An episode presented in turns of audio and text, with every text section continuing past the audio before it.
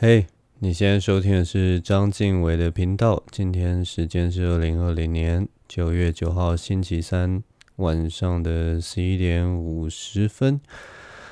在我们节目开始之前，我们先来听首歌吧。这首歌是由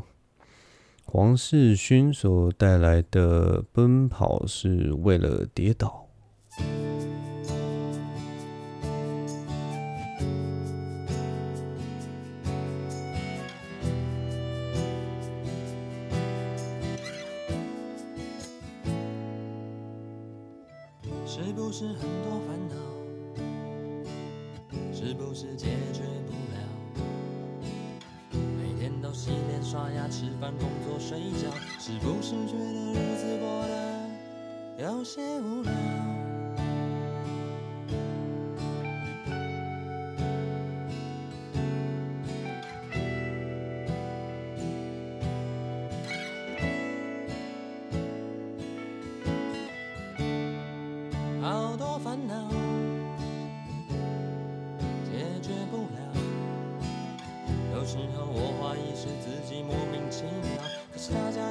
其实也差不多。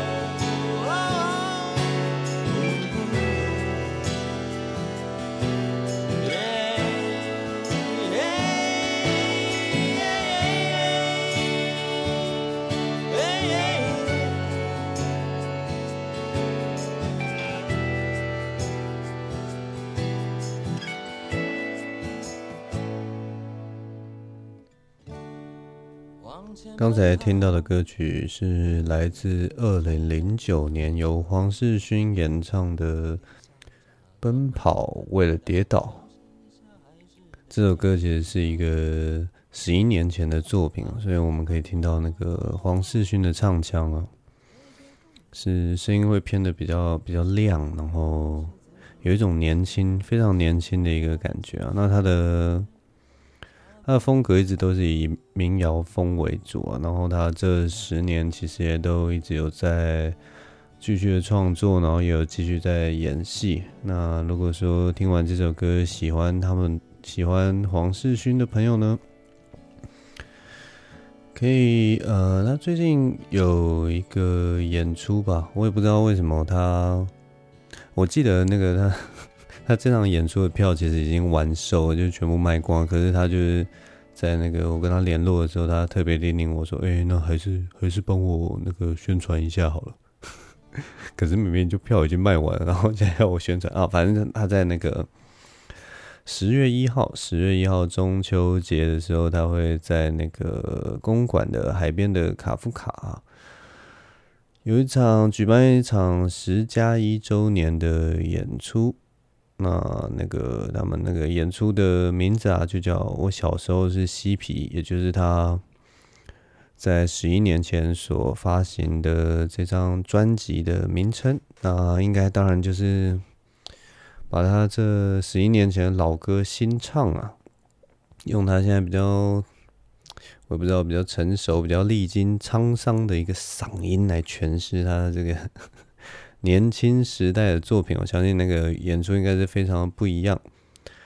那今年也很高兴，就是有听到他呃新的专辑啊，目前已经录制完毕，应该已经在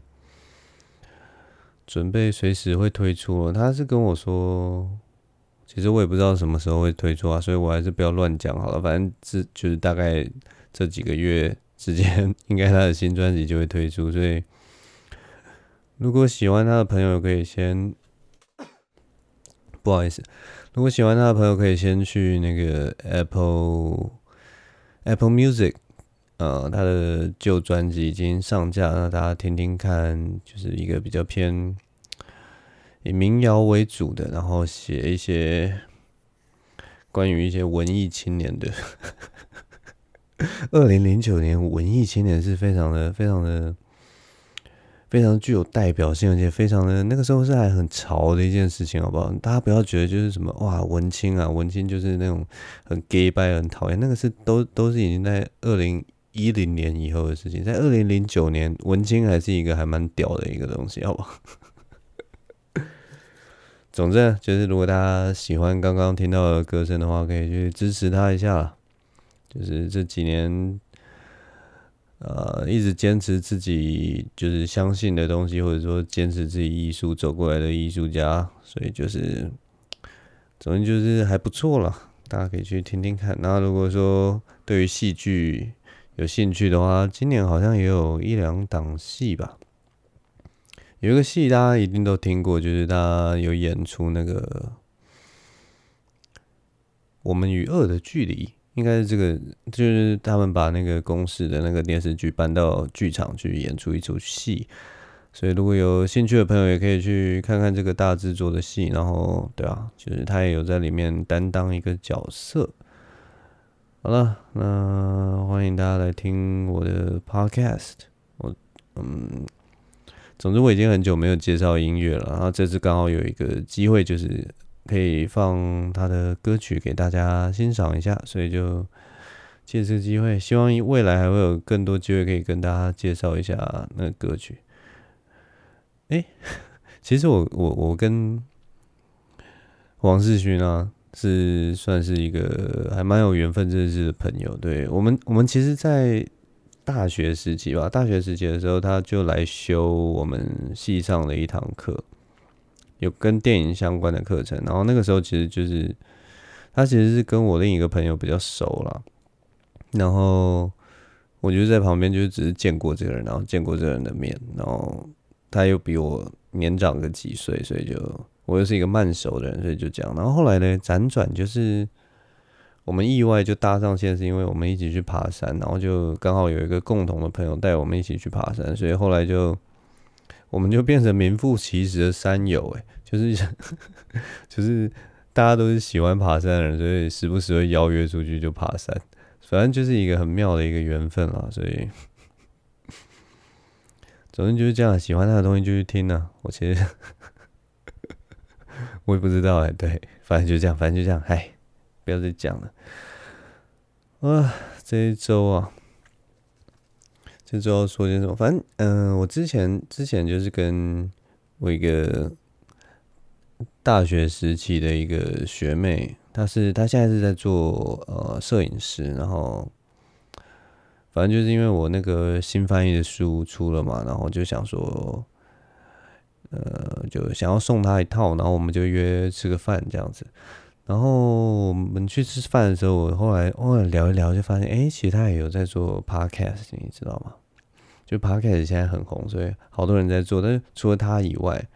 然后还有另一个学妹也也也在做 Podcast，然后我就听了就蛮惊讶，所以就稍微问一下说，就非常寡廉鲜耻问一下，哎、那你们那个 Podcast 有多少人在听啊？然后他就跟我说，大概一两千人吧。然后，然后我听到就觉得超傻眼，因为我我自己做 podcast，大概就一两百人在听，搞不好还不到一两百人，可能五十人到一百人左右，那个集聚在这边，每一集是这样。然后他做了一个 podcast，就一两千人在听，然后我就觉得，哦，当下那个冲击力真的其实还是有点大的，所以我就在想，哦，我自己一个人这边做一个，就是讲这种生活琐事的啊，或者是。毫无营养的话，是不是真的真的有够无聊的一个东西啊？到底有没有人要听啊？我自己搞不好就是，我如果在午夜梦回的时候，忽然想听一个 podcast，我也许就是我也不会点开来，或者是我点开来可能听个三分钟，就觉得哇，这个人到底是在讲什么？然后完全没有办法进入他的世界里面，然后他讲话也不有趣，然后我就去看他的简介，然后他简介写说，哦。他的那个，他的电台就是想要帮助大家睡眠，这一点是还蛮有用，因为真的是无聊到爆炸，然后那个声音又低沉，然后 不知道在讲什么，大概这就是这个电台唯一的优点吧？好吧，他好像很了解自己的那个市场定位，但是我如果想要睡觉，我也可以去听很多很多奇奇怪怪的东西吧，就是那种笑声不要太尖锐的，应该都可以。我也不知道，反正我我我当下就是先受受到这个冲击，就是哇，他人家也开一个电台，然后就有这么多人听，然后我就觉得，那我是不是这个电台应该也是要有，是不是也要找一个主题啊？我是不是要找一个就是很明确，例如说我就是帮大家介绍，嗯，我这个电台就是就是介绍一些知识，我也不知道是什么知识，也许是什么喜剧相关的知识、文学相关的知识，或者是说。我也不知道，呃，感情面，大家最爱听感情面的东西嘛。我应该要去找一个大家感觉会感兴趣的一个主题，电影啊、音乐、文化，或什么，反正就是，然后把它做到，就是每每安排好，就是每一集都有一个很缜密的一个逻辑，每一集都有很很强大的一个知识含量、含金量嘛，含金量。大家都讲说，Podcast 就这种含金量，跟 YouTube 一样，就是你一定要有一个。好像在教导大家的东西，反正就是也经过这一段迷惘，可是最后我还是回来找到我的那个，还是回来回来抓抓回我的初衷，就是我我到底我做这个东西是为了什么？然后其实最简单就是我我做这个东西其实是要训练我的口才，然后还有我叙事的那个，其实其实口才有一部分很重要的东西就是你叙事的那个逻辑性，还有那个结构性嘛。你能不能用一个很简单的方式，或者是用一个大家都听得懂的方式，然后解释你脑袋里面，就是像那个 脑袋里面像那个，不知道大家有没有看过那个，呃，在水里面，然后会会因为旋螺旋或什么，然后它有一些杂质，然后它在飘的时候，那个杂质在水里面飘的时候，都是漫无章法的飘。有的时候那个可能是一个棉絮啊，有的时候是什么，然后在那边飘飘飘飘飘。你要如何把那些棉絮或者是混乱的那个思绪全部抓起来，可能织成一张很漂亮的那种单层单薄的那个卫生纸，然后给大家看说，哇，这个其实就是 这个就是我我在想的事情，你知道吗？那个东西其实就是还蛮重要的呀。那个不是说就是对啊，随便就。好像可以一直讲一直讲，然后你就可以把自己的东西讲得很清楚。我觉得那是需要练习的一个人。那我其实就是想要练习这个东西。那当我如果说有准备，然后有主题的话，或者是说我再找一个找另一个人来帮我搭腔的话，然后借由那个问题，然后推进我的叙叙事的话，那跟自己所讲的好像就有一点差距。所以我就抓回我的初衷，然后就。心里还是就慢慢的沉淀下来，就是反正做 podcast 这种东西，最后其实真的是做点击率啊或什么，真的是我觉得是次要的啦。重点还是你自己做这个东西开不开心吧？我觉得是这样啊。对，就是我一个思考的过程，然后就跟大家分享一下。那顺便在这边也稍微广告一下那个学妹所做的电台哦。我两个学妹做的电台，一个的学妹做的电台叫做“一问三不知”。那他们在他们的简介上面是讲说，他们要介绍那个月之暗面的故事 （Dark Side of the Moon）。至于呢，那个实际内容是怎么样，就是大家可以去听听看。他们是由三个人主持的电台，然后每一集都有分享一些很有趣的话题。然后，对，如果对于月之暗面有任何的幻想或想象，都可以去看看他们所分享的东西哦。应该是跟性别有关系的话题啦，对，大家可以去。就是反正去听听看，我觉得 podcast 的好处就是你可以去听听看，然后你喜欢你不喜欢，可能五分钟、十分钟，或有时候你还有时间的话，你给他十分钟、二十分钟，其实有的时候都会学到一些哎、不同的思维，或者是不同的看法，或者说不同的生态的事物。那另一个我另一个学妹的电台就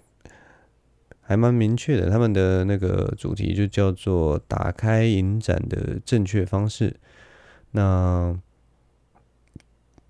节目就如他的那个名字一样哦，节目就如他的名字一样，就是他们是诶、应该是两个女生吧，两个女生呢，他们是在谈论影馆影展相关的，因为他们好像是做，总之就是影馆影展相关的从从业人员，然后。所以他们会讲一些，就是他们在做影展的事情啊，然后好像也会邀请一些，比如说口译员啊，或者是说影展各个环节里面的要角，然后来做访问跟介绍。所以其实他那个，如果对影展啊、对电影有兴趣的人，可以去听听看，其实是蛮有趣的。而且就是 我自己听一听，就是他们的那个聊天的模式，其实是也是还蛮活活泼的。然后我的学妹啊，就是。也是一个可以贩卖笑声的人啊，他们聊一聊天就是一样，就是会笑出来。那这两个节目我都觉得还不错，他们也都做得蛮努力的。哎，我到底是干嘛？就是一个 一个五十到一百人的节目，然后推荐一个一千两千人在看的节目，明明都会比我大，然后比我厉害的东西吧。反正随便啊，反正就是我听众可以去听听看啊，我就觉得还不错。到底在干嘛？为什么要帮一个？为什么要帮友台？为什么帮人家介绍他们节目？然后明明他们就做的还比我还好，真的太莫名其妙了。这里边还有一个事情想要跟大家分享，就是，呃，大家应该我不知道，我不知道大家有没有在呃有没有在跟踪我的 IG 啊，或者是 Facebook？反正我最近就是。在喜剧圈表表演的时候，就是比较常跟其他演员互动啦。因为以前就是呃，比较像是沉浸在自己的世界里面，然后可能就跟几个比较熟的，就是那种臭直男啊、秋啊或学人啊比较熟。那我最近有一点试着，就是想要说，我还是多认识一下喜剧圈的大家，不管是刺激啊，或者是说资源的分享啊，或者是说整呃为了整个喜剧圈，就是有点像是。尽量投入在这个文化这个圈子里面，也许是一件好事啊。所以我最近比较常跟那个喜剧演员交流。那所以呢，所以跟他们交流的时候，其实很很有趣的事情，就是说你会借由这些交流啊，然后就会得到一些你过去都不知道的一些资讯。我这人其实有一点像是资讯强迫症，所以就是之前有一些什么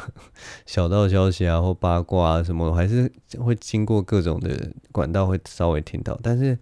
有一些事情就是你要跟某些人熟了以后，你才会听到。然后其实有些事情是蛮有趣的，因为是这那些事情不是说不是说你自己会遇到，或者是说。那个经验是多么的可怕，而是一些其实是很很有趣的一些小细节，或者是说喜剧演员常常遇到的事情，然后会互相抱怨。像之前我就听到一个很有趣，就是最近好像最近呃几个几个网络节目吧，或者是电视台都开始做了，忽然开始做嗯辩论的节目，然后他们就是。采那种好像算是有点，虽然是有一点不算是正式的辩论，但是也是采那种嗯辩论比赛的那种模式，就是什么一组三个人啊什么。像我现在目前知道，可能就是有那个抬杠大神嘛，然后还有一个什么闹变风向什么，反正就是最近有几个节目都是走这种辩论型的。那这种辩论，要么就是你就会找那种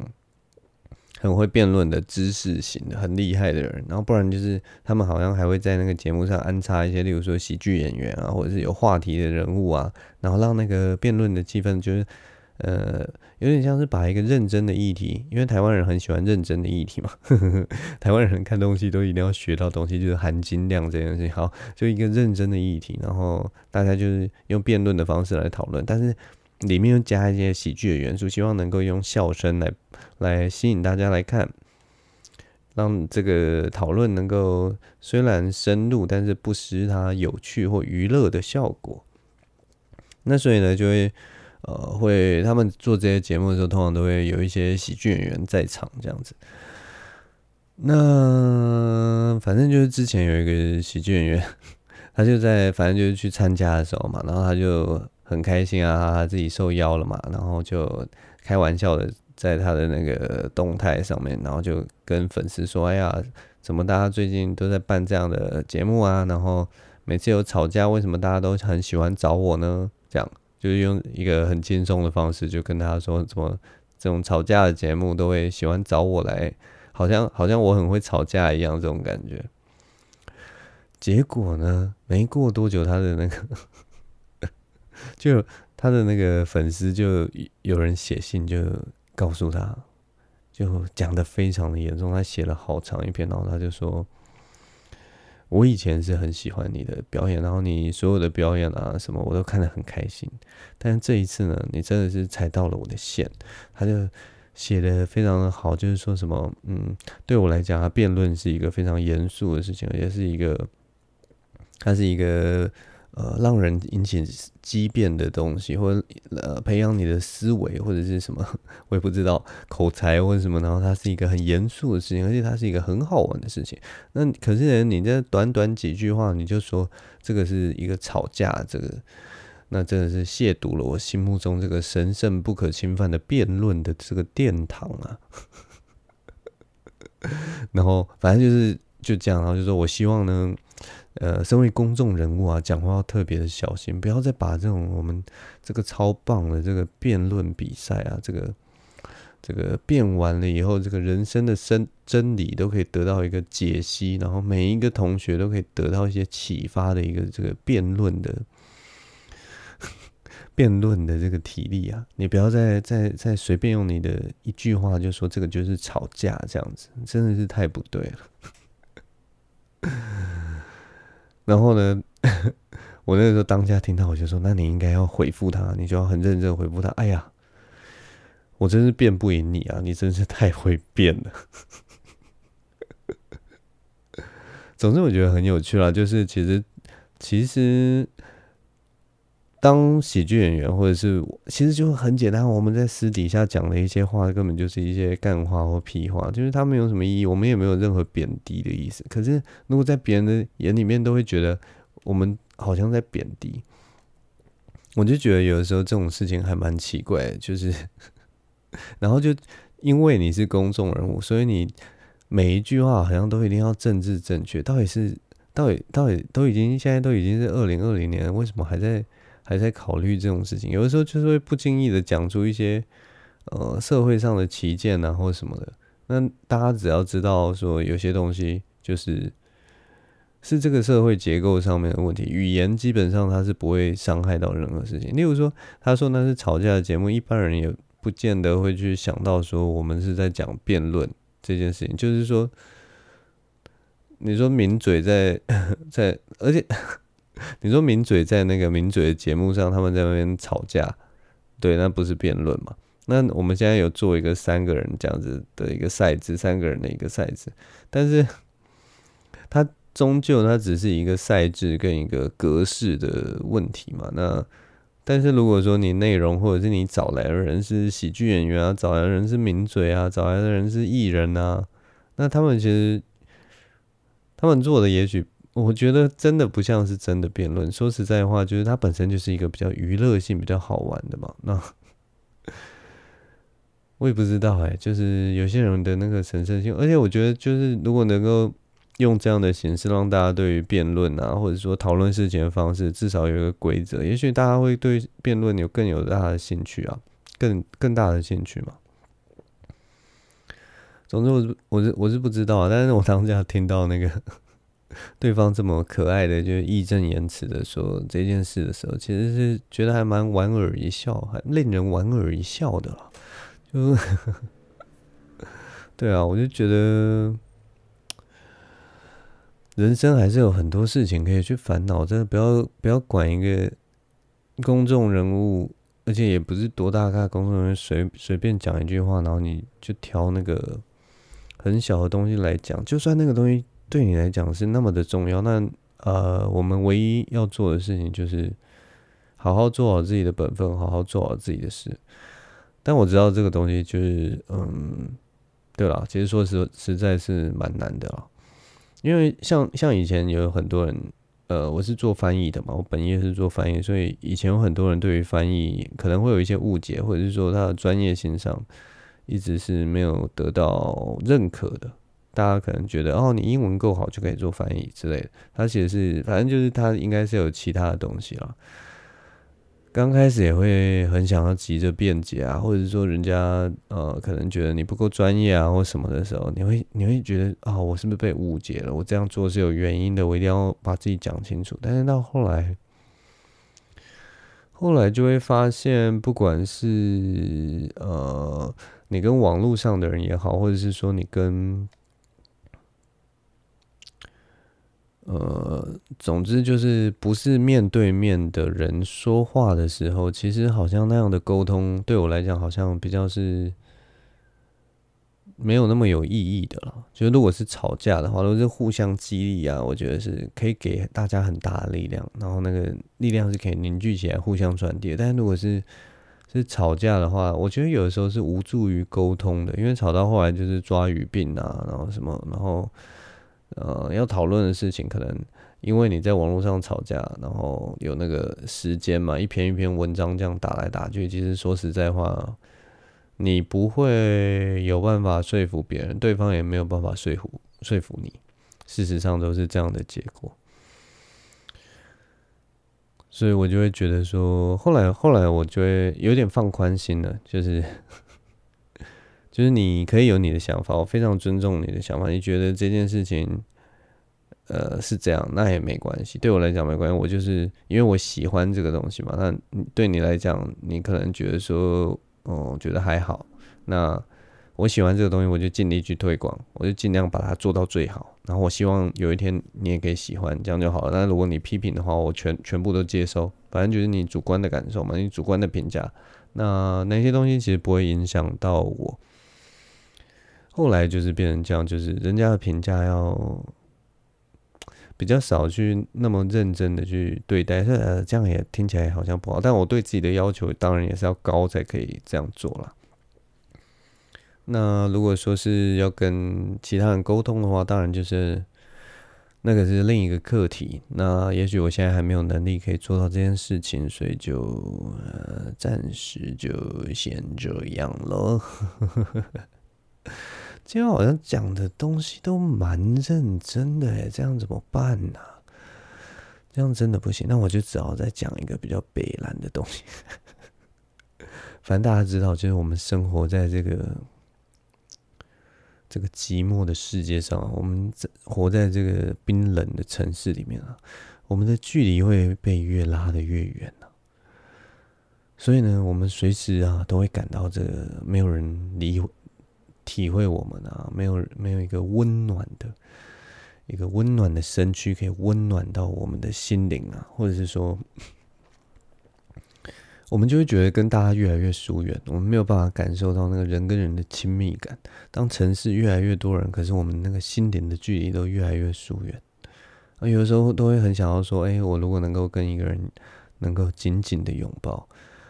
能够在一个。呃，寒冷的冬夜里面，能够找到这么一个给我们温度的一个物品的话，都是一个非常棒的一个，都是一个非常棒的一个感觉。所以呢，我后来就想到，当你觉得冷的时候，然后你渴望能够感受到人的温度的时候，你最需要做的，你最需要做的就是赶快去坐人家刚坐过的那一张椅子。就你就到公车上，然后看到有人要下车，你就去赶快去抢着坐那个位置。那坐下去，你就可以感受到那个人的温度，马上一种立即性的温度，然后你就可以感觉到你的温度跟座椅上的温度慢慢的交融在一起。那样的话，你就可以感受到，你好像跟这个人有所连结了，你知道吗？我知道这听起来有点有点奇怪，但是我觉得就是还这真的是一个蛮有用的。然后如果你真的就是很真的很变态的话，就是可以去找那种特别帅的，找去做帅哥的座位，或者是做美女的座位。然后你今天忽然觉得说，我们真的需要那个世代的沟通，你就去找一个老人家的座位，然后你就用你的体温跟他的体温 碰在一起，然后他就可以。有做到一个体温上面的沟通，你们的温度能够达到一个同温层的状态。原本是不同的温度，然后因为借由那个椅子，你们可以达到一个同温状态。我觉得都是一种人跟人之间的 干干话，真的说不下去。然后还有，我那个时候 还有另一个想法，就是说这个东西其实有点像是做那个免治马桶，你知道吗？就免治马桶，你刚刚开始坐上去的时候，你都会觉得那个免治马桶的温度是比较高的嘛，所以就你坐上去都会觉得很温暖。然后接下来你的屁股的温度跟那个免治马桶的温度会慢慢变一样，所以以后应该就是有一些座位就叫做免治座位，然后那个座位就是有点像是你放在那边以后，它就不能中断，你知道吗？就只要有人起来，就一定要有人去坐，它就是变成一个规则。不爱坐就是说要让给老弱妇孺，那免治座位就是 只要有人站起来，就要有另一个人去补上去，就是这种免治座位的概念。我想到这件事情，有另外想到另一个很有趣的人跟人之间连接的一个东西啊，就是呃，反正就是这是我从我朋友那边听来的故事，就是他好几年前他去那个。他是一个烟鬼啊，就是很爱抽烟的人。然后他去国外的一个，我忘记他应该是日本吧。然后日本不是都会设那个吸烟室嘛？啊，其实各国的各国的那个机场都是设吸烟室啊。然后他就进到那个吸烟室里面，然后那个吸烟室很奇怪，那个吸烟室就是小小一个地方，但是他那个我忘记我忘记是怎样了。总之，他就在那个吸烟室里面发现了一件非常有趣的事情，就是那个座椅上面会放着一个还没抽完的烟，然后在那边慢慢烧。然后，因为他们那个吸烟室的那个抽风其实是在座位的附近，就跟大家想象的不一样。我们想象的抽风都是在高处嘛，但是它不是，它是其实是在座椅附近，或者是就是可能出收风口就在头的旁边这样，所以。吸烟的人只要吸完往往侧边一吐就可以直接就吸掉了，就是比较不会那么毒了。说实在话，他们其实在那个吸烟空间里面也是蛮可怜的，就是那个那根本就是像毒气室一样，就是比平常你在空旷的地方抽烟还毒上好几倍。但好，反正就是大家都要各自要做一点牺牲嘛。那他就发现那个那个吸烟室的那个座椅上有有一根烟。点燃的烟，然后慢慢烧着，然后哦，后来他就发现原因是为什么？因为我们到机机场的时候，其实是哎，我忘记是不能带打火机，还是只能带一个打火机。那很多吸烟的人好像都没有带打火机，所以就是那边就摆着一根烟，然后那根烟他就发现原来是大家都要用那根烟来点烟，然后点烟以后你抽一抽，然后你可能抽完以后那根烟快要熄的时候，就会有人把一根烟点燃，然后继续放在那边。所以它就变成是那个吸烟室里面他们的打火机，然后大家都借由这一根烟，然后就这样一直传递下去，一直传递下去，好像就是把那个烟跟烟呢，那这根烟可以点了无数的烟以后，然后最后一个人会把他点的烟再点到一个烟上面，然后放到那个座位上。所以那个人跟人的连接就借由一根一根烟，然后不断的连接，不断的连接，可能那那那个。那个很小的那个火星，可以就就这样烧一两个小时，都从来没有熄灭过。其实是这样讲起来，是一个还蛮神奇，然后很传奇的一个感觉哦。虽然是跟香烟有关，我知道有些人对香烟没有什么好感，但是我总觉得那样的传递是还蛮有趣的一个，我也不知道，不知道是缘分呢，还是说人跟人之间一种默契。总之就是，而且大家都是素昧平生的陌生人，然后他们就是可以成就这样的默契，然后不断的、不断的传承下去。我觉得这是一件非常让我觉得非常浪漫的事情。总之，这就是我这一次的一点小感想了。好了，那，哎。这一周好像都没有问问候大家，大家这周过得好吗？最后再问好像没有什么意义了。不过好，总之我也是录了半个多小时了，所以呃，我们这周的节目就先到这边告一个段落。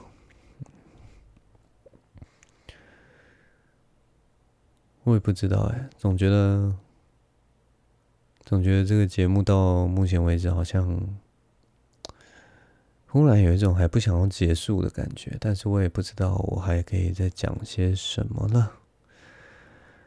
那没关系吧，剩下的想要讲的内容我继续准备下一周的内容，我下一周再讲好了。